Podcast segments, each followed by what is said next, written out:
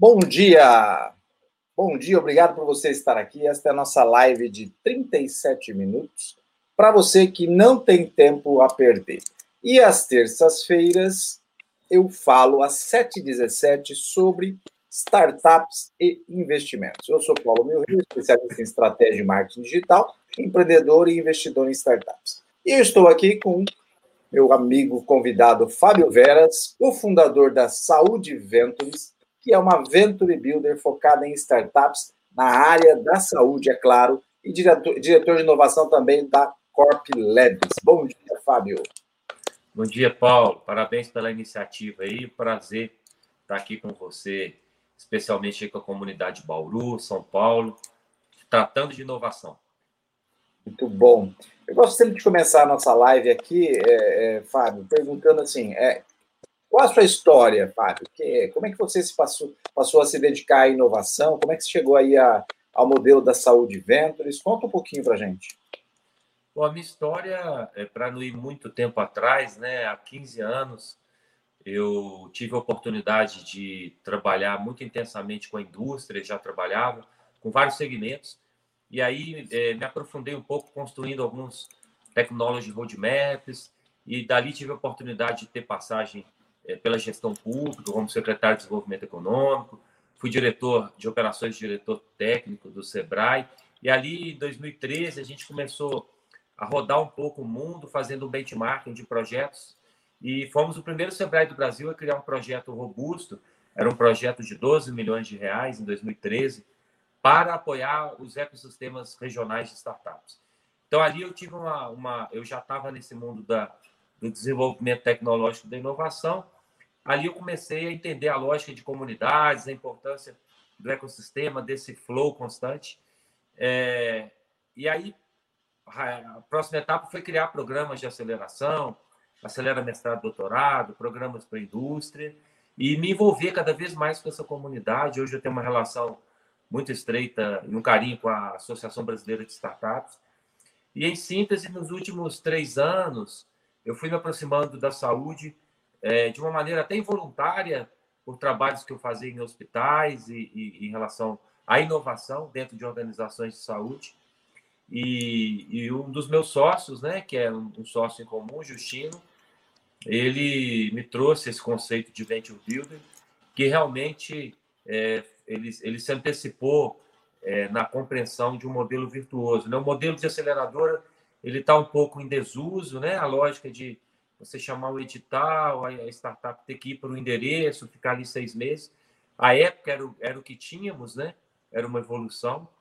E, então eu mergulhei nesse projeto, é, designando aí essa empresa como a Saúde Ventures, e hoje a gente é, conseguiu convencer um conjunto de investidores, estamos com oito startups no portfólio, e eu tenho um carinho especial pela área da saúde, porque eu acho que ela tem características muito especiais e que geram oportunidades. Legal, a gente vai, vai falar um pouquinho sobre saúde, bastante sobre inovação em saúde, mas eu queria fazer uma pergunta antes disso. Como é que você enxerga hoje o cenário para inovação no Brasil, em geral? É, todos os dias, Paulo, eu, eu converso aí com pelo menos uns dois, três CEOs ou diretores de organizações de saúde, além de pessoas também do ecossistema de inovação, e tem muita coisa robusta acontecendo sem que as pessoas percebam, né? É, no mundo, eu diria, é, a, a, gente vai às vezes para é, estereótipos e as palavras elas, às vezes mais servem para confundir do que para esclarecer própria palavra inovação, a palavra startup, é, a respeito do, do, do, do, carinho e do uso que a gente tem delas. Ah, mas eu te diria que existem muitos novos negócios emergentes com tecnologia sendo testados, sendo validados, sendo idealizados, gestados em vários estágios. E o Brasil vive um momento riquíssimo. É, essa semana eu conversei um dos fundadores do Doutor Consulta e de uma plataforma de pagamentos, e ele estava explicando como o meio de pagamento vai ser um caminho de trazer engajamento de, de, novos clientes para plataformas de saúde. Então, assim, é, eu fico muito bem impressionado com as coisas incríveis que estão acontecendo, tanto no campo ah, dos novos negócios em relação à tecnologia, inovação em saúde, quanto no campo de P&Ds também, que o Brasil é um celeiro muito bacana. Nos falta mais, talvez, essa energia empreendedora e a cultura que as Venture Builders trazem, né? Uh, na, na, pessoa do Justino aqui no Brasil, da gente ter uma relação com o investidor mais intensa na origem dos projetos. Eu acho que esse vai ser o próximo salto. Isso já começou. É, investidores compartilhando risco juntos no negócio e você criando negócios na partida junto com investidores. Isso está cada vez mais forte no Brasil. Eu acho que é um caminho sem volta, um caminho virtuoso. Eu só vejo, só tenho um olhar positivo para a inovação no Brasil. Você acha que é, falar em inovação, especificamente na área da saúde, é mais ou menos difícil do que em geral? A área da saúde é mais crítica para falar inovação? Ela tem um cuidado, ou ela tem uma reação, ou ela, no sentido de reação, ela é reativa a isso? Há, algo consolidado que não se quer mexer? Ou é, é, é mais fácil? O que, que você me fala em relação ao cenário geral? É, a minha leitura é que o médico ele tem um processo de formação que, naturalmente, por definição científica, o afasta do risco, né? O risco é morte, o risco é, é um tratamento ruim, o risco é o erro médico. Então, ele tem uma cultura de ser avesso ao risco, de, de eliminar o risco, não é nem de mitigar, pela sua formação científica. E hoje as grandes organizações de saúde no Brasil são gerenciadas por médicos. Portanto, você lidar com a inovação na área de saúde tem um grau de dificuldade muito maior e mais complexo. Não que seja o mais complexo, não consigo qualificar, porque cada setor tem a sua dificuldade. O varejo, o agronegócio, a indústria, cada um tem as suas barreiras de entradas e a sua lógica de resistência. Todos os setores são conservadores por natureza por natureza, por definição. A saúde é mais. Então, eu encarei essa, essa barreira de entrada como uma grande oportunidade, porque eu já tinha lidado com o setor que eu diria que, em grande medida, é avesso à inovação, ou tem muita dificuldade de lidar com inovação. E também na saúde, as pessoas confundem, né, os stakeholders, tecnologia com inovação e, e, e não enxergam tremendas oportunidades no campo de processos e de outros, outros nichos, né? Então, eu enxerguei essa barreira de entrada que você bem menciona como uma grande oportunidade, por já estar acostumado a lidar com pessoas céticas e avessas à inovação. E deu certo. Hoje a gente tem médicos, clínicas e hospitais nesse ecossistema eh, nacional que a gente tem construído em torno da Saúde Ventures. É mais fácil a, a, aceitação da inovação na área de saúde quando ela parte de médicos que estão dentro desse processo, que estão aí envolvidos no processo do VAR? Sem dúvida, você precisa construir essa reputação e, e ter essas pessoas ao seu lado. É, são os, os early adopters, né? os médicos early adopters da inovação, aqueles que entendem que a carreira está em ebulição, que os negócios estão mudando intensamente. Isso é visível para todo médico. Né? Uma família investiu ali um milhão e meio de reais na formação de um filho, pagando 12, 15 mil reais por mês, e o risco desse, desse jovem uh, se tornar um operário padrão da medicina pelos próximos 30 anos é grande. Existe um fenômeno de uberização lamentável no campo da medicina também. Então, o desafio de encontrar um nicho de uma carreira bem-sucedida passa por entender outras formas para além da assistência médica. A assistência é o core da história, mas os modelos em torno dela são muito relevantes. E muito interessante um estudo americano dizendo que uh, um, um, médico americano que fatura ali é, em torno de 140 mil dólares por mês, um cirurgião, é, ele gera para o hospital que ele trabalha mais de 3 milhões e meio de dólares por ano. Né? Então, é, quando o médico consegue se enxergar em perspectiva do negócio onde ele está inserido, ele começa a ver novos caminhos. E graças a Deus, a Saúde Vento se cercou de pessoas assim, de grandes médicos que entenderam que a inovação vai trazer grandes transformações.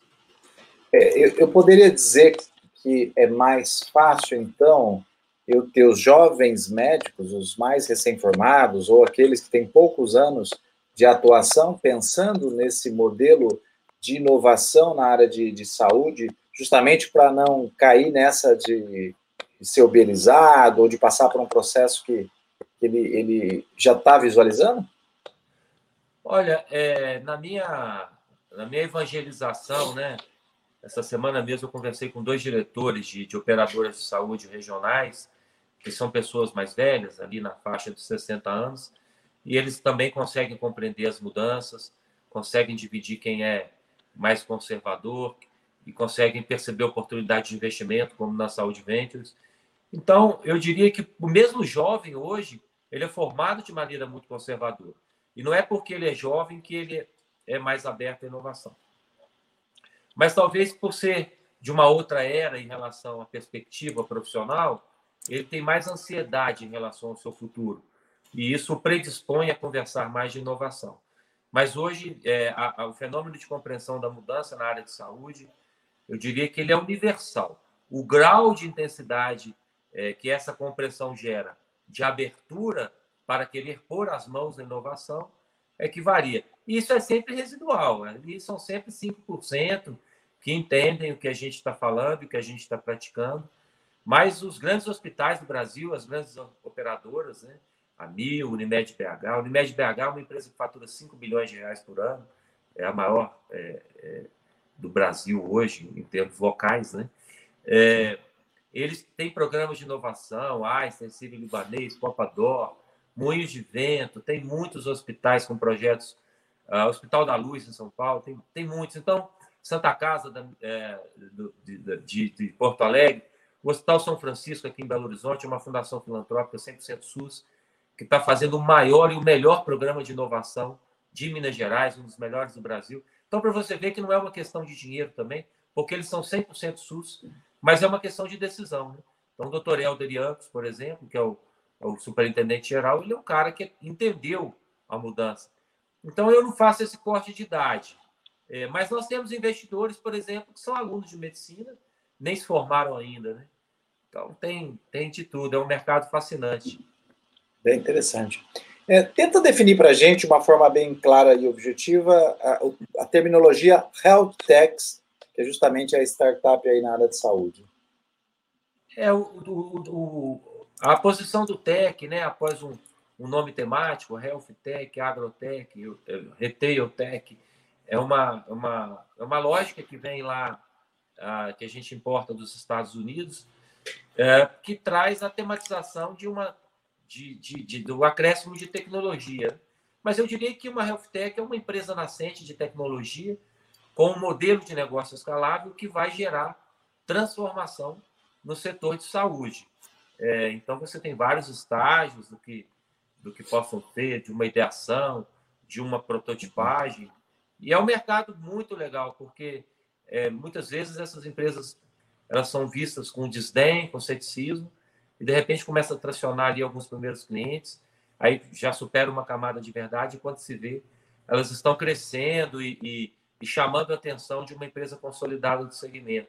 Então, realmente, a oportunidade de gerar dinheiro nesse campo é muito rica.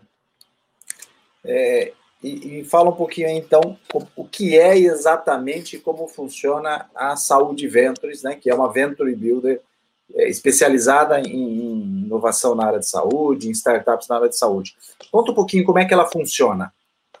Então, nós temos três camadas ali de, de investimento nessa estrutura, né? E é uma estrutura que sustenta um centro de serviço compartilhado, onde a gente entrega um pacote de, de, de, de ferramentas e a gente dá as mãos para esses fundadores, oferecendo aquilo que, ele, aquilo que eles não têm. Né? Então, o fundador de uma startup, um médico que tem uma ideia e um projeto, ou uma empresa, eles muitas vezes não sabem vender, não conseguem acessar o mercado, não tem uma estrutura de inside sales, uh, não conseguem criar uma plataforma de growth hacking, enfim. Então, esse, esse campo é o campo que a gente atua. E os investidores, né, nós fechamos a primeira etapa, agora abrimos a segunda etapa, também estamos tendo muito sucesso. Uh, são 20 cotas de 63 mil reais na segunda etapa, porque a gente já está com oito startups no portfólio, já tem duas delas faturando mais de 100 mil por mês. E basicamente investidores, a nossa, o nosso time de fundadores, a IVE, né, que a nossa CEO, a nossa equipe incrível, uh, para não nominar todos, hoje nós somos oito pessoas, é, fazem esse trabalho de ajudar as startups a crescer. Estamos com o edital nacional agora no ar, o Call for Help, né? já tem mais ali de, de 30 mil visualizações desse edital.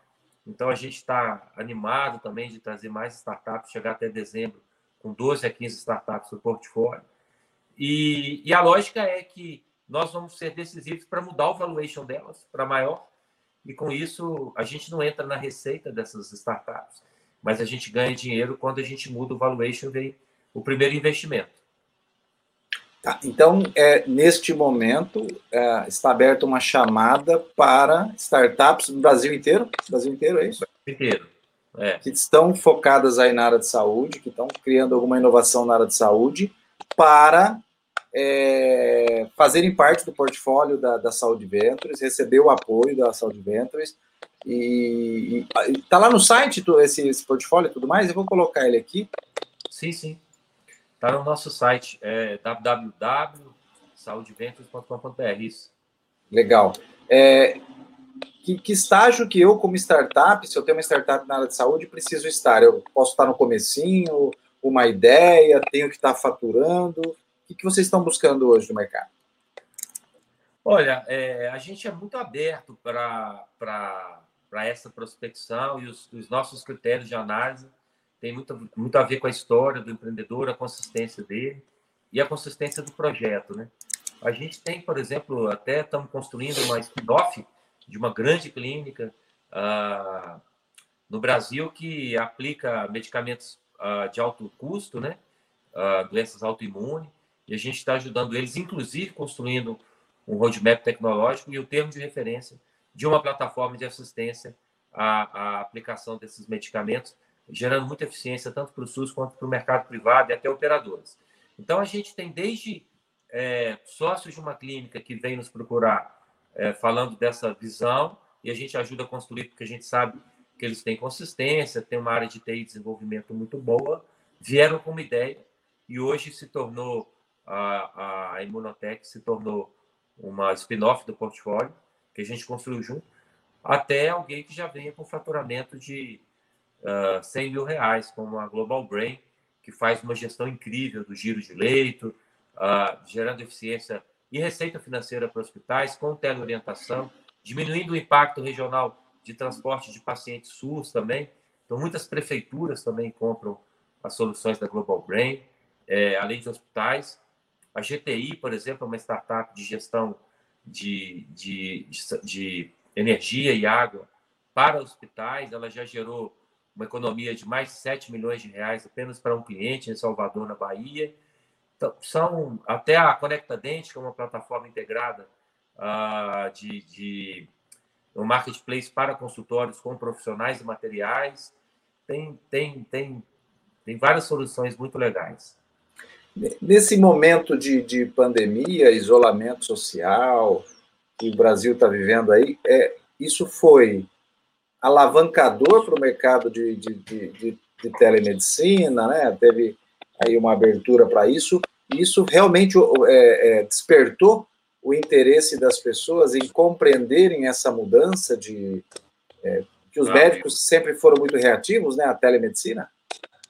Sem dúvida. Na verdade, nesse caso da telemedicina, foi até mais forte, né? Porque o Ministério da Saúde e o próprio Congresso é, atropelaram ali as restrições que tinham e deram a legalidade a essa abertura. É claro que o tema ele não é 880, porque realmente para um conjunto muito grande de, de uh, patologias, você realmente precisa do, do contato físico, mas a, a, quebra de paradigma foi identificar e separar aquelas que não demandavam esse contato físico, né?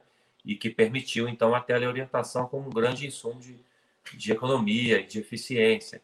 O tempo que você gasta pegando um carro, indo para o consultório. Mães, por exemplo, que estão com filhos ali é, chorando, pediatras, enfim. Tem um conjunto de, de assistência que, que, é o que a gente já viu no mundo, né? Israel, Estados Unidos, especialmente, estão voando em relação à, à integração de dados. A gente vive um país onde falta muita integração, né? Então, o seu prontuário é um no hospital, é outro no outro hospital. Isso gera uma ineficiência absurda no tratamento. Um dos propósitos da Saúde Ventos é construir essa integração da saúde no Brasil, que vai desde a farmácia até o a clínica, o consultório e o hospital. Né? Ah, então, houve sim uma aceleração da percepção de oportunidades, houve sim ah, um aumento de mercado.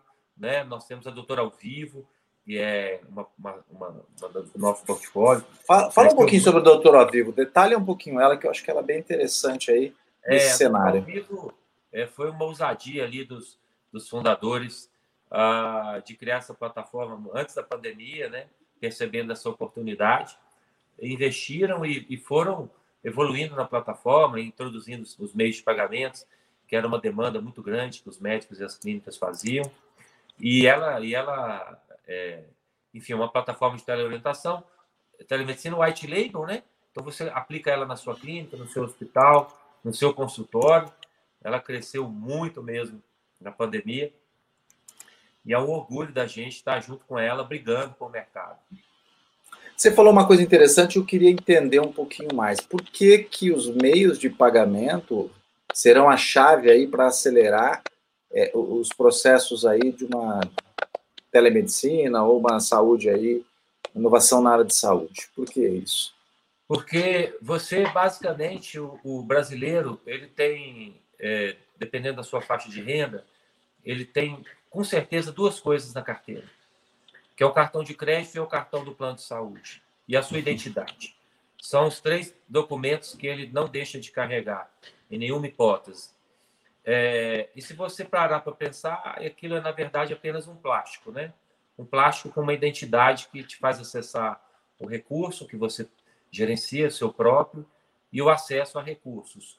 Então, a saúde é. é, é, o, o, cartão saúde é um, é um, acesso a recursos de, de orientação e, e, e tratamento, né?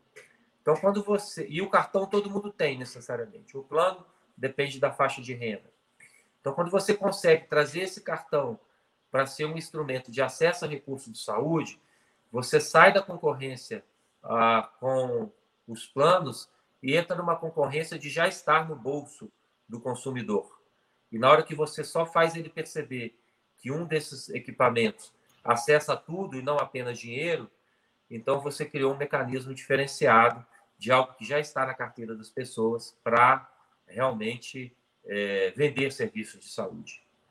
Isso, isso, isso significa que empresas na, financeiras vão, como, como a Apple criou seu próprio cartão de crédito, que é uma empresa de tecnologia, de computadores, que virou uma empresa de celular, que agora tem um cartão e está entrando na área financeira, como o próprio Google. Você acha que as empresas na área financeira entram na área de saúde agora? Forte. Nossa. É, o, a, a, isso, isso já começa a acontecer.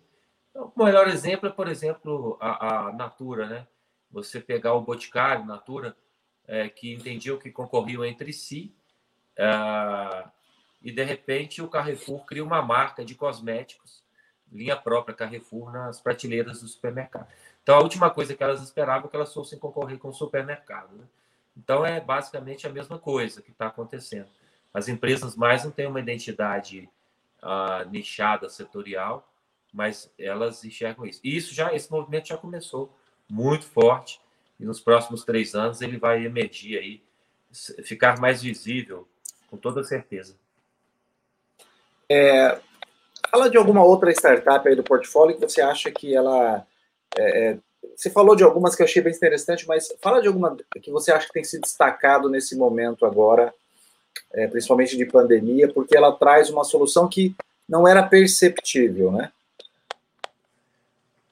É, a gente, a gente sempre enfrenta muitas barreiras de percepção em relação à oportunidade. A área de saúde é uma área muito é, estanque, do ponto de vista do modelo, né?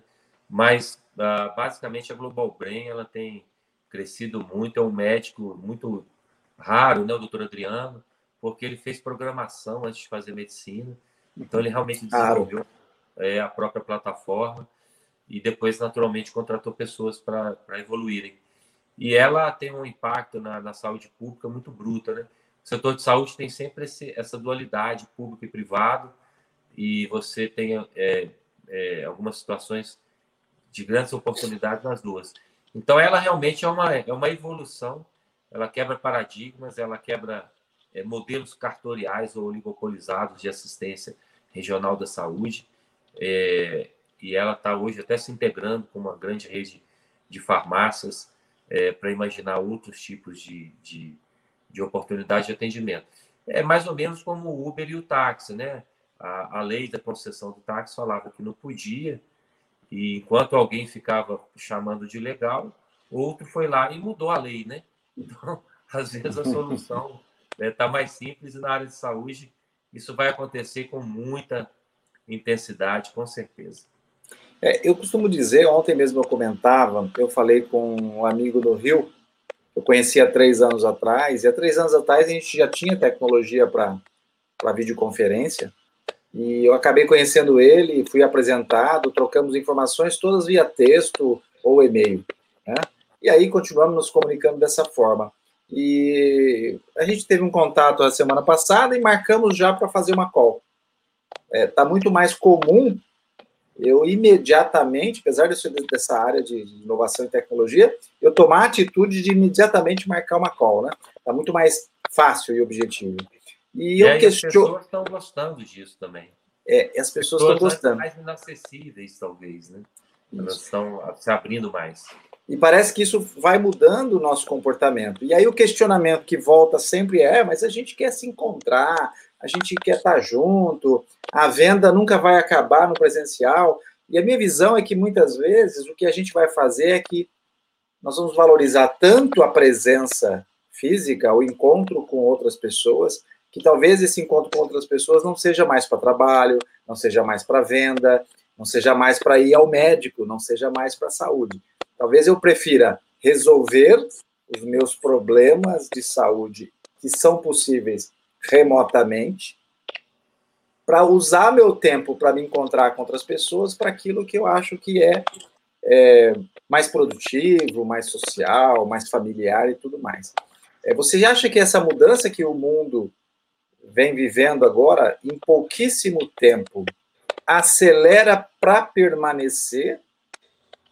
Ou você acha que nós podemos ter, a partir de aqui, um retrocesso tanto no sentido do comportamento como no sentido de leis, essa abertura que, que, o, que foi obrigado a ter aí pode recuar. O que você acha? Eu acho que o, o, o ser humano é muito diverso, né, na, na, na, sua heterogeneidade. Então, eu, eu acredito que a gente é sempre premido pela, pelos indicadores da circunstância, né? É, é a, a metáfora que eu uso é mais ou menos assim: quando você está preso no elevador, passa ali um minuto, três minutos, eventualmente 15 minutos, meia hora, a sua angústia é de sair desse elevador. E, e, parece que toda a sua vida gira em torno daquela ansiedade daquele momento. Mas quando você sai, a porta se abre, o técnico abre ela para você, ali numa fração de segundos, você já esqueceu que você estava preso no elevador e rapidamente tudo volta a, até você, a rotina. Então, eu acredito menos em, em grandes mudanças permanentes e mais numa antecipação uh, de inclinações, de tendências, né? Então, eu acredito que essa humanização ela fica mais latente agora, quando a gente encontra menos as pessoas e tem menos oportunidade de interação. Então, a gente tende a acreditar que, que a gente vai ser mais humano, mais fraterno, e vai valorizar mais as coisas que são diria, duradouras na vida.